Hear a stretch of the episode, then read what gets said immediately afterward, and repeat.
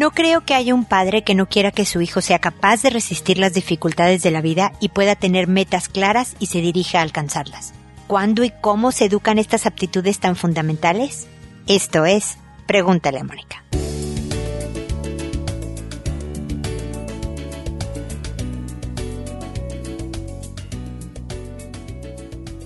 Bienvenidos amigos una vez más a Pregúntale a Mónica. Soy Mónica Bulnes de Lara. Como siempre, feliz de encontrarme con ustedes en este espacio sobre que hablamos sobre fortaleza de carácter, porque a eso se refiere la resiliencia y la asertividad. Recuerden que ser resiliente es ser capaz de reconstruirte, de recuperarte después de haber sufrido una dificultad, ¿no? Grande o pequeña. La gente resiliente es el término que ahora usamos para hablar de esa característica. Asertiva es la persona que es capaz de ir por lo que quiere. Entonces imagínense qué maravilla el lograr que los hijos tengan estas características. Y entonces la pregunta del principio, ¿cuándo empiezo a educar esto? Desde el día que sales del hospital con el niño en tus brazos, desde ese día. Obviamente cuando están recién nacidos es poco lo que va a entender, salvo la importancia del vínculo el que te tenga cerca mamá o papá, el que lo trates con cariño, en el que si está llorando, por ejemplo, reflejes eso de, ay, ya sé, es que hace frío, pero ya te estoy tapando, y en tu tono de voz le has dado entender que todo estará bien, pero que escuchas sus sentimientos. Todo esto empieza, imagínense, desde que está recién nacido. Y después, poco a poco en su desarrollo, cuando gateando se atreve a alejarse de ti unos metros, siempre los bebés están gateando y voltean para verificar que papá o mamá estén por ahí, ¿no? La persona que me da seguridad está ahí y lo estás viendo, pero lo dejas que se aventure en el mundo. Eso ayuda también a fortalecer el carácter, a ser resiliente, a que si se cae en la bicicleta, más grande aún, que si tiene un tropiezo tú le digas, uy, sí, qué mala onda que te pasó esto. Es decir, siempre empática, siempre reflejando lo que está viviendo, pero todo va a estar bien. A ver, vuelve a intentarlo.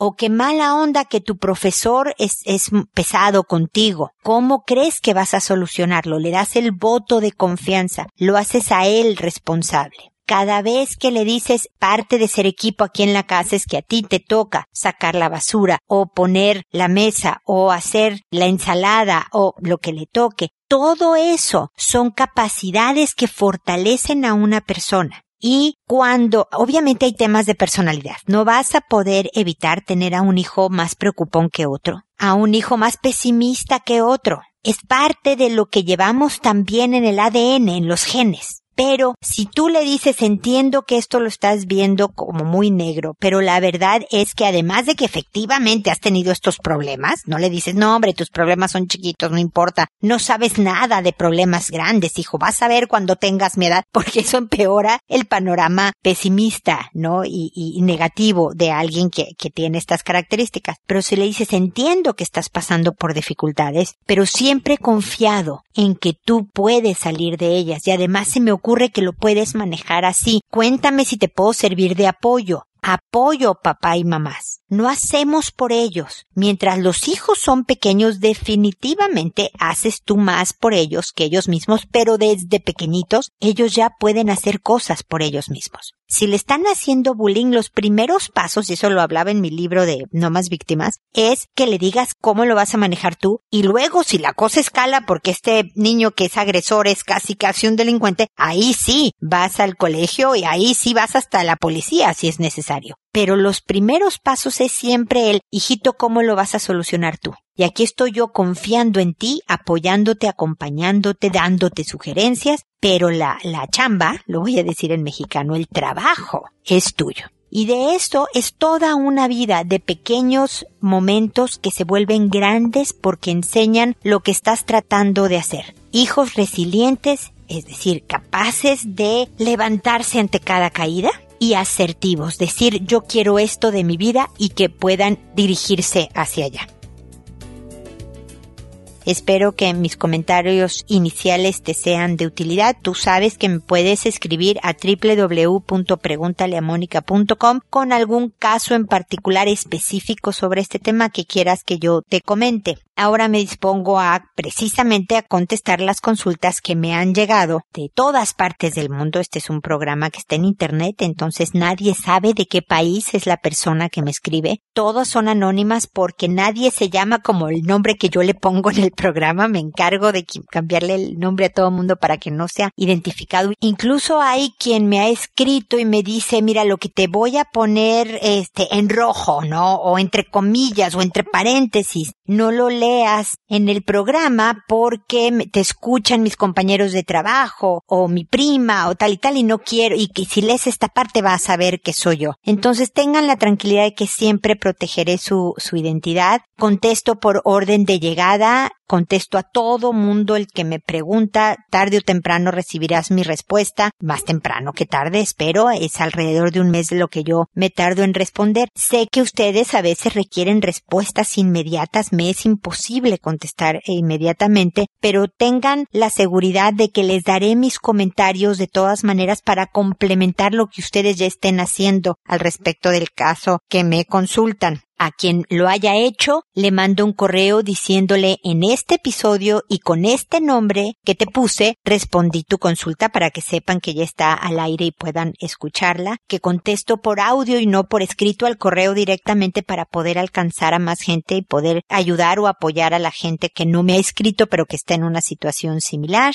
Y creo que esas son las reglas del juego completas. Espero que no me haya faltado ningún detalle. Pero bueno, el día de hoy empiezo confidencia, que me dice, mi última relación me hizo ver que soy codependiente. Estoy tomando algo como terapia online y descubrí que tengo muchos problemas de la infancia. Me cuesta mucho tolerar a mi madre, me golpeaba mucho, me exigía mucho, me decía que era una inútil, era humillante, decía que estaba gorda cuando era muy delgada y ahora de adulta sí tengo sobrepeso, me obligaba a comer cuando no tenía hambre, me cuesta mucho soportarla, aunque la quiero y estoy lejos de ella por trabajo, cuando la visito no le tengo paciencia y me molesto fácilmente con ella. Mi hija no vive conmigo, está con mi mamá y siempre ha estado con ella. Ellas viven en un estado diferente al que yo vivo. Aquí no tengo a ningún familiar y aunque el plan era que una de mis hermanas se mudara a futuro conmigo, no ha sido posible. A los dos años de llegar a esta ciudad conocí a Gonzalo, que para colmo es originario del mismo lugar que yo pero me separé de él hace dos meses, después de casi seis años. No es el papá de mi hija. Nos separamos porque sigue saliendo con su ex a escondidas y aunque dice que no ha sido infiel, me dolió mucho que se fuera con ella de vacaciones tres días. Ahora estoy bien, viviendo sola y siento que tuve la culpa de que la relación se arruinara por no cuidar mi peso y estar la mayor parte del tiempo enojada. Creo que lo mejor sería quedarme sola y no estar en contacto con mi ex, pero recientemente me contactó para verme y no mentiré, me emocioné de que salió de él, pero no quiero ilusionarme o tener esperanza de algo porque aunque me sentí muy feliz cuando estaba con él y amaba la convivencia con él, leí el libro de Mujeres que aman demasiado y muchas cosas me hicieron match. Y aunque yo no provengo de una familia con problemas de adicciones, sí de una con padres ausentes y mi ex sí es de padre alcohólico. No sé si deba seguir en contacto con él o definitivamente no, y mejor olvidarme de él. No me quiero deprimir porque me siento sola, así que estoy tratando de llenar de actividades mis fines de semana, que es cuando no trabajo y que precisamente me pega la soledad y me deprimo.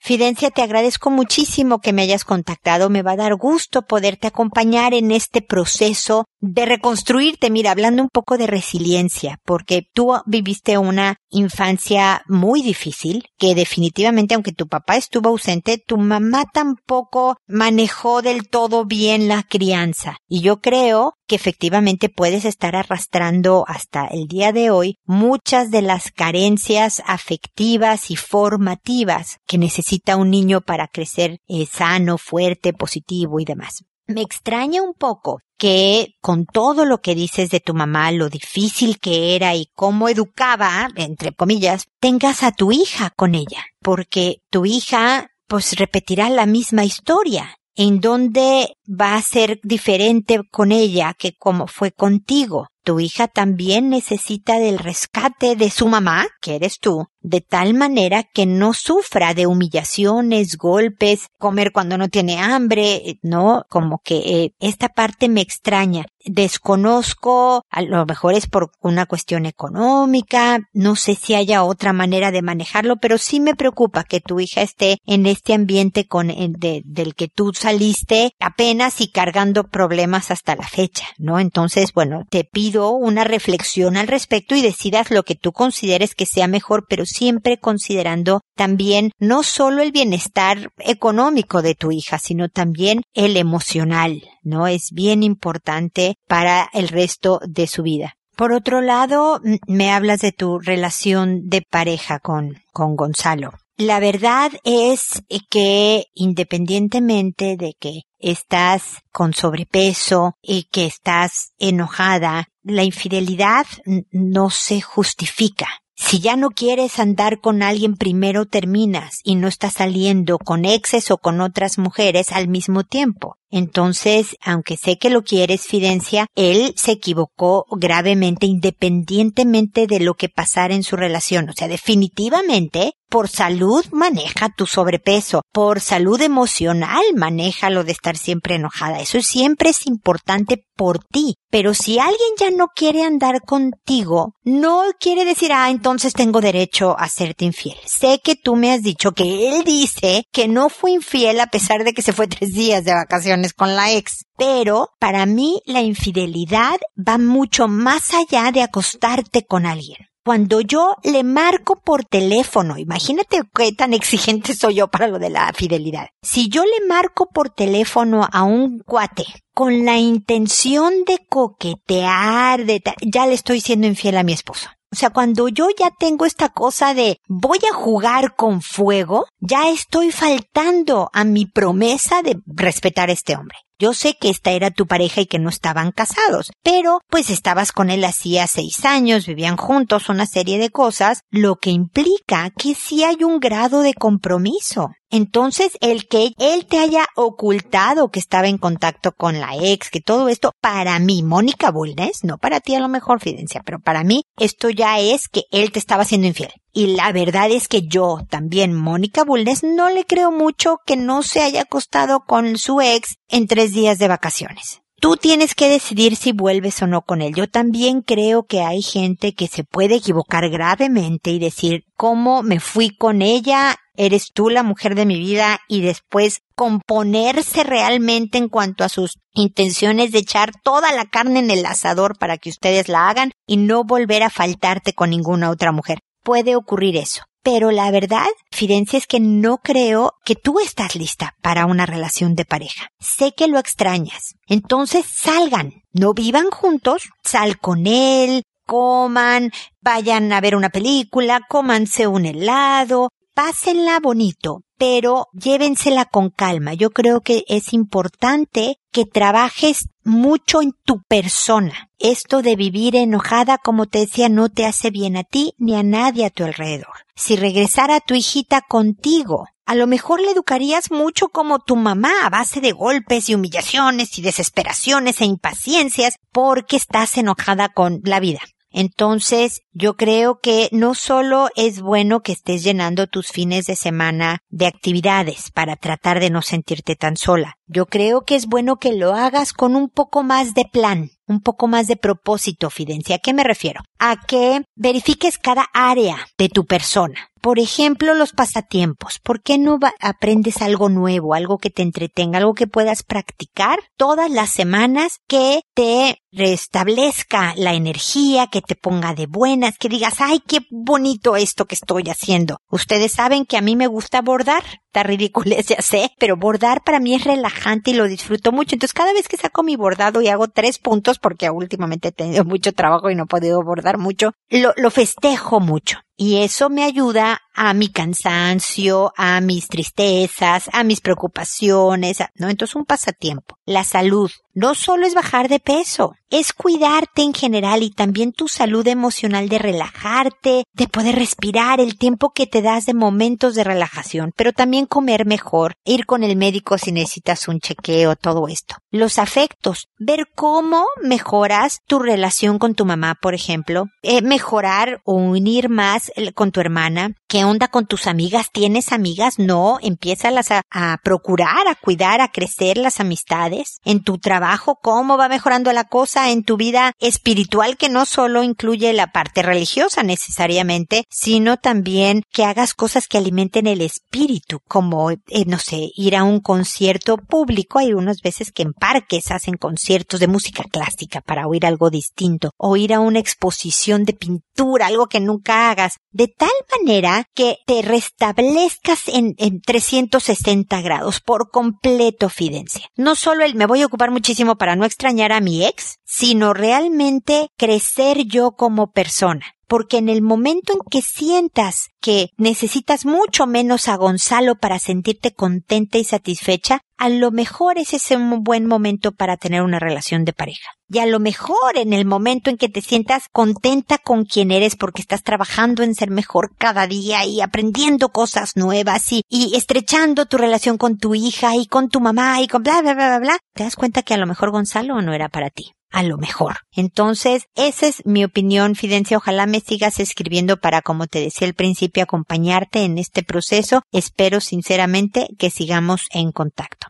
Hermilia me dice, estimada Mónica, escuché sus respuestas en Spotify. Ya bajé su podcast y la verdad me está ayudando muchísimo en este momento de mi vida. Su tema de el estrés del divorcio me está ayudando mucho a cuidar mi salud que no lo había notado por pasar esta etapa que después de 27 años de casada estoy separada del padre de mis dos hijas de 12 y 17 años. Constantemente les pregunto si están bien con la situación que estamos llevando. Su papá no las deja de visitar todos los días. Yo trabajo de 8 de la mañana a 5 de la tarde y paso el resto del día con mis hijas. Tengo que pedirle a él que recoja a la niña de 12 años de la escuela, pues yo no puedo salir del trabajo. Pero mi mayor inquietud con esto, y espero que pueda ayudarme a entender, es si debo corresponder como él lo pide a que está limpiando la casa, lava la ropa, sirve la comida, está haciendo arreglos mucho más que antes, dice que debo hacer que las niñas lo respeten porque él hace lo mismo. Creo que como un tiempo en nuestras vidas lo que él opinaba era la última palabra y ahora como que está confundido, para mí es algo cómodo, pues es algo que yo hacía todo el tiempo y ahora tengo tiempo libre para mí. Pero creo detectar que es manipulación de su padre para pedirme cosas. ¿Qué puedo hacer?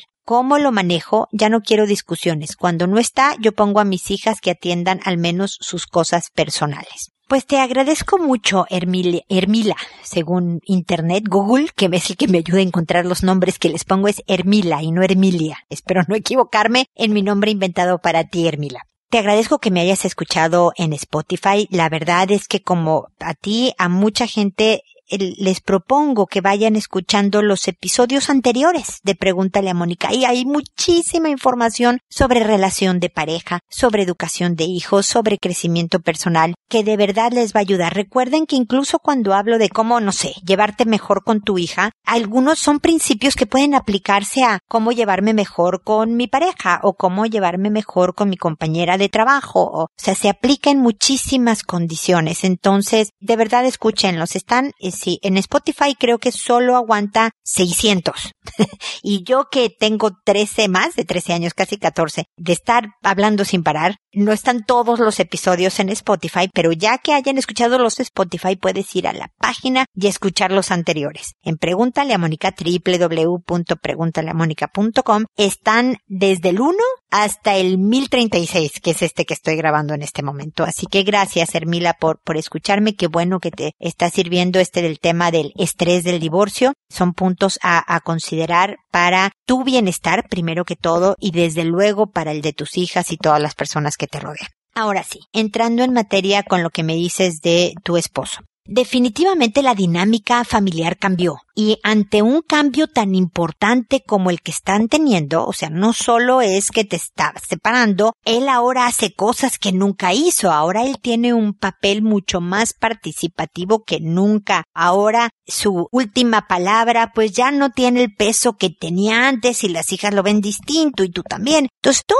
este ajuste provoca roces, provoca incomodidades para una persona, en este caso tu, tu esposo, o para varios, o para todos. Entonces hay que tener bien claro los roles. ¿Qué es bueno para tus hijas, por ejemplo? Si es bueno para tus hijas, tú me dices que cuando él no está, tú sí les dices que atiendan sus cosas personales. Yo creo que es bueno para tus hijas que en ese sentido, claro que le hagan caso a su papá, que atiendan sus cosas personales, que apoyen en el trabajo de la casa. El que él no lo haya hecho antes y que ahora lo esté haciendo no significa que ellas digan, ah, pues ahora te toca a ti, chatito, yo no voy a hacer nada, porque pobre de mi mamá que lo hizo ella sola durante tantos años, ahora no para tus hijas lo que sea formativo, independientemente de tu relación de pareja y tus problemas de relación de pareja, son temas distintos, me explico, y para unas hijas siempre respetar a sus papás, siempre es muy bueno para su salud emocional, para su concepto de sí mismas.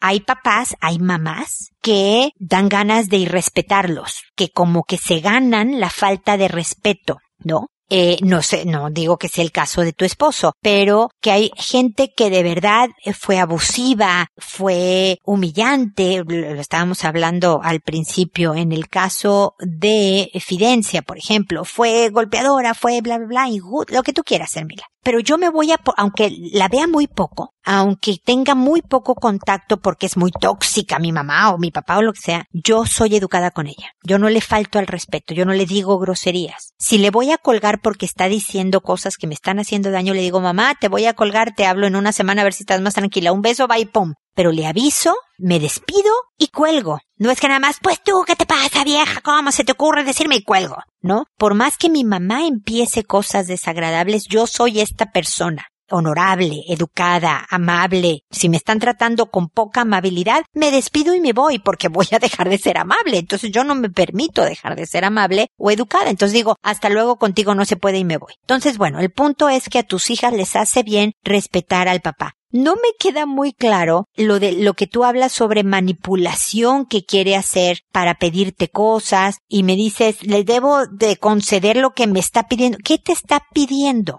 Volver contigo? ¿Es Hermila lo, lo que quiere tu marido de mira, yo ya estoy haciendo todas estas cosas que antes no hacía, quiero volver? O ya que yo estoy apoyando con todo esto de la casa y todo, pues deberías de ponerte cariñosa conmigo de vez en cuando porque estoy haciendo estas cosas? O sea, no fuiste muy clara en especificarme cómo es la manipulación de los hijos. Creo que es muy bueno que las hijas sigan viendo al papá. Creo que es muy bueno seguir ustedes dos educando de la mejor manera sin discusiones a los hijos. No le hace bien a los hijos escuchar que los papás pelean, no le hace bien a los hijos el que porque estoy enojada contigo, esposo, voy a darle permiso a la hija de algo que no le hubiera dado permiso si tú y yo estamos de buenas. No se vale usar a los hijos como armas. En ese sentido, no apoyo el, digamos, el hacer cosas nada más porque, ay, sí, ahora eres muy lindo y estás ayudando en la casa y ahora esperas que ta, ta, ta, ta, ta es separar temas. ¿Qué es bueno formativamente para mis hijos? Y eso apoyo. Te apoyo, marido, en lo que sea bueno para los hijos. No por ti, por mí, que nos estemos reconciliando, porque a lo mejor no. Lo que sí es por los hijos. Voy a apoyar esto. E hija, no le hablas así a tu papá. E hija, obedece lo que te dijo tu papá. Es lógico que te esté pidiendo A o B o C. Y luego vas y discutes con tu ex, si es necesario, Hermila. Pero es separar temas. Espero por lo menos haberte respondido parte de tu consulta. Si quieres volverme a escribir especificándome lo de la manipulación y lo que te pide, encantada de la vida, perdona si no entendí muy bien a qué te referías, por favor. Bueno, luego sigue Itati que me dice Mónica, necesito saber qué hago. Descubrí que mi hijo de nueve juega con su primo de once tocándose, pero también ha existido, no sé si penetración, pero al menos la intención de parte a parte, y también, no sé si llamarlo así, pero sexo oral. ¿Cómo manejo la situación? ¿Qué hago? Bueno, y Tati, han pasado algunos días desde que me escribiste. Yo espero que ya haya habido algún tipo de manejo, pero si no, y si sí, de todas maneras, aquí te van mis comentarios que espero que te sirvan para seguir complementando el manejo, porque este tipo de situaciones no tienen un manejo, perdonen que repita tanto la palabra manejo, de una sola vez. No es que te los encontraste en acción a tu hijo y a tu sobrino, les eches el speech, les digas el sermón de eso no se hace, qué barbaridad, bla, bla, bla. Si tú quieres los castigos, no los castigos, y se acabó el tema y nunca jamás volvió a existir. No. La formación en sexualidad dura décadas, muchos años, mi querida Itati, y por lo tanto me tranquilizo de saber que apenas ahora te estoy respondiendo para ser un complemento de todo este proceso. Mira, la diferencia de edad entre el, de 9 y el de 11 es, de pocos años. Por lo tanto, no necesariamente, depende también de la personalidad de tu hijo y la del primo y una serie de factores, pero no necesariamente se puede catalogar como abuso, pero sí puede ser experimentación sexual de los jóvenes. Los dos están en la pubertad. El de 9 y el de 11 son pubertos y por lo tanto pasan estas cosas. No sé si a los niveles de los que me estás describiendo. Una cosa es el toquetearse y otra cosa es intentar penetración y otra cosa es el sexo oral. Aquí hay mucha investigación que hacer. ¿Quién está expuesto a contenidos inapropiados en dispositivos. A lo mejor están viendo videos de YouTube porque no hay restricción, no hay una configuración de padres de familia que impide que los niños se metan a sitios o aplicaciones inapropiadas. Si no sabes cómo se hace, hay que acudir con quien sepa hacer este tipo de configuraciones. Hay que ver si a alguien le están haciendo algo, al primo o a tu hijo, que estén siendo abusados sexualmente y por lo tanto lo quieran practicar en otros lados hay que ver si están viendo, sin ser ellos abusados, están siendo testigos de un abuso. Hay que seguir investigando qué pasó acá.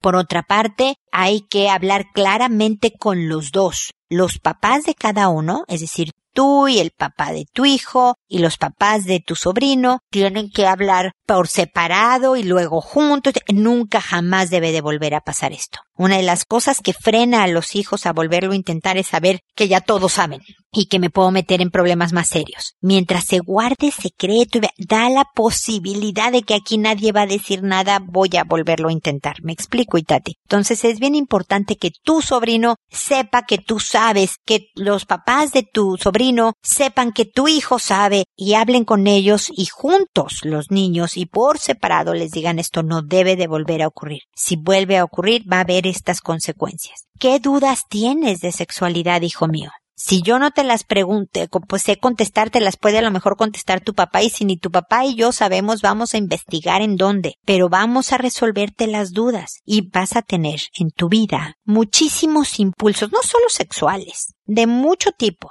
Vas a querer tener algo que es muy caro y no lo puedas pagar. Y vas a tener el impulso, las ganas de agarrarlo y sin que nadie lo note y llevártelo. Desde luego vas a tener impulsos sexuales, vas a tener impulsos de querer tomar cuando no es apropiado o de seguir tomando cuando ya sabes que no es el último trago que no deberías de tomar o de la droga o de hay muchos impulsos y hay que aprender a manejarlos. El autocontrol construye una buena vida. Entonces, ¿cómo se te ocurre, hijo de nueve años, que puedas frenar el impulso, hacer que no actúes? ¿Qué te pararía? Para que lo hicieras. Si estás otra vez con tu primo y porque sentiste agradable, porque tienes curiosidad, tienes ganas de volver a intentar lo que has hecho con tu primo, ¿cómo crees que te puedas frenar? Y a ver qué se le ocurre a tu hijo y Tati. Y si no le das ideas, no te quedes solo con tu primo. Vete a donde haya adultos. Vete a jugar fútbol, quema esa energía, sube y baja escaleras. Date un regaderazo de agua fría. O sea, realmente parece broma, pero es verdad.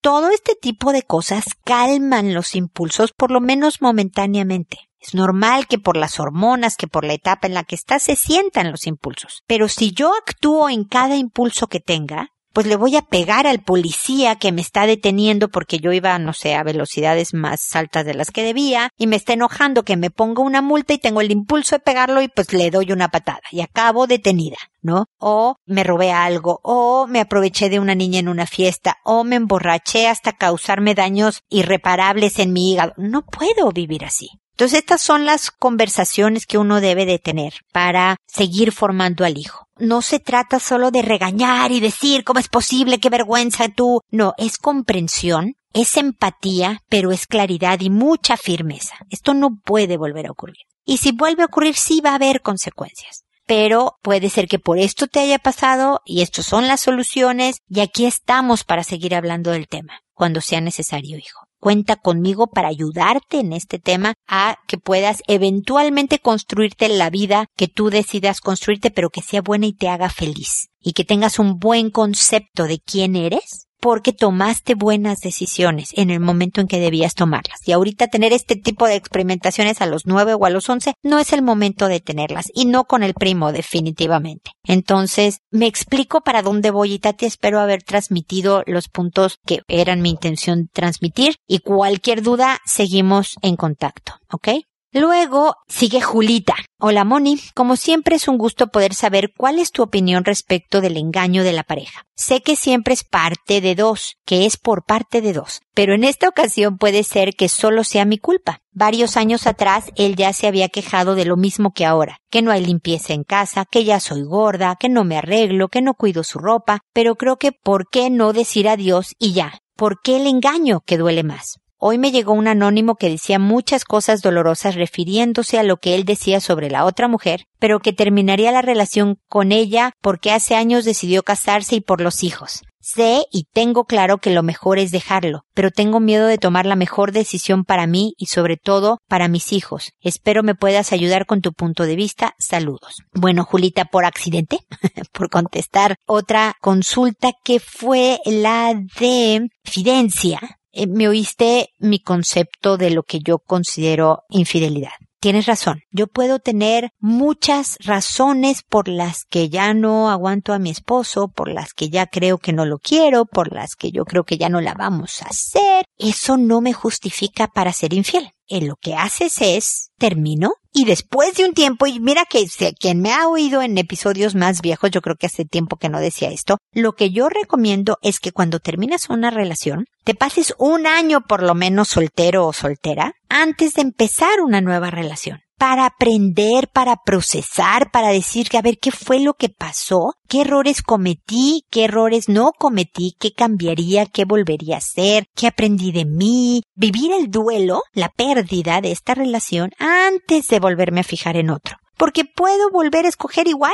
O yo puedo repetir los mismos errores y volver a echar a perder una segunda, tercera, quinta relación. Entonces, esa es mi recomendación. Tienes toda la razón. ¿Por qué no decir adiós y ya? ¿Por qué hacer algo que eventualmente te complica más la vida y es más doloroso? Pero pues bueno, mucha gente, lo sabes, tristemente se va por la infidelidad.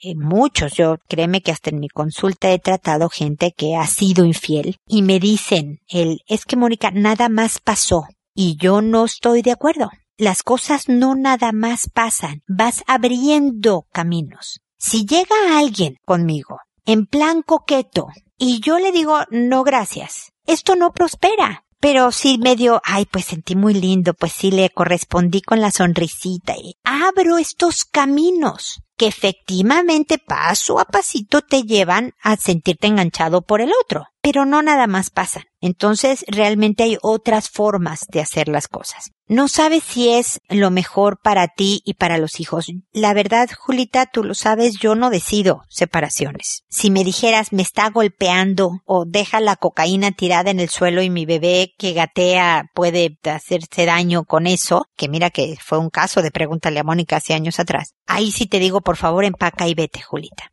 En estos casos hay quien decide porque el otro está arrepentido, lo reconoce, está arrepentido y tiene toda la intención de no volverlo a hacer y de reparar el daño que puedes considerar quedarte. Pareciera que tú te enteraste por un anónimo, pero no sé cuál es la posición de tu esposo. Al parecer está decidido a que, bueno, si soy un hombre casado no me voy a divorciar y por los hijos me voy a quedar a lo mejor hasta que sean más grandes y todo eso, pero yo no sé si es él, yo no me divorcio y me quedo por los hijos, pero de todas maneras tengo aquí mi movidita de un lado para estarme consolando tal y tal, o estoy dispuesto a ser transparente y decir hice esto y fue un tarado. No es por los hijos, es por ti, por mí, que yo me equivoqué y no.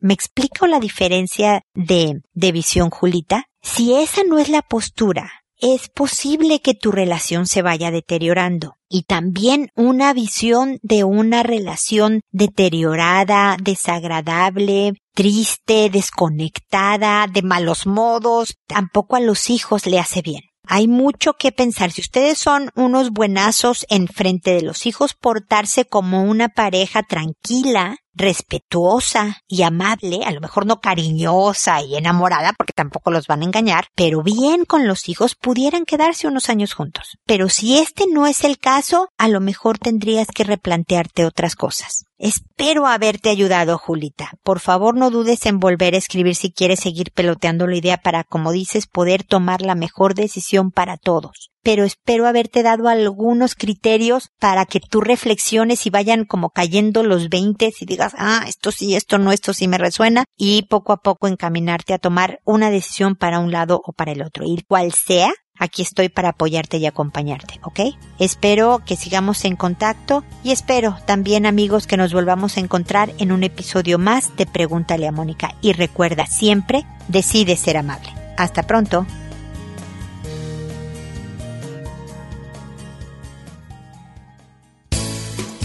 ¿Problemas en tus relaciones?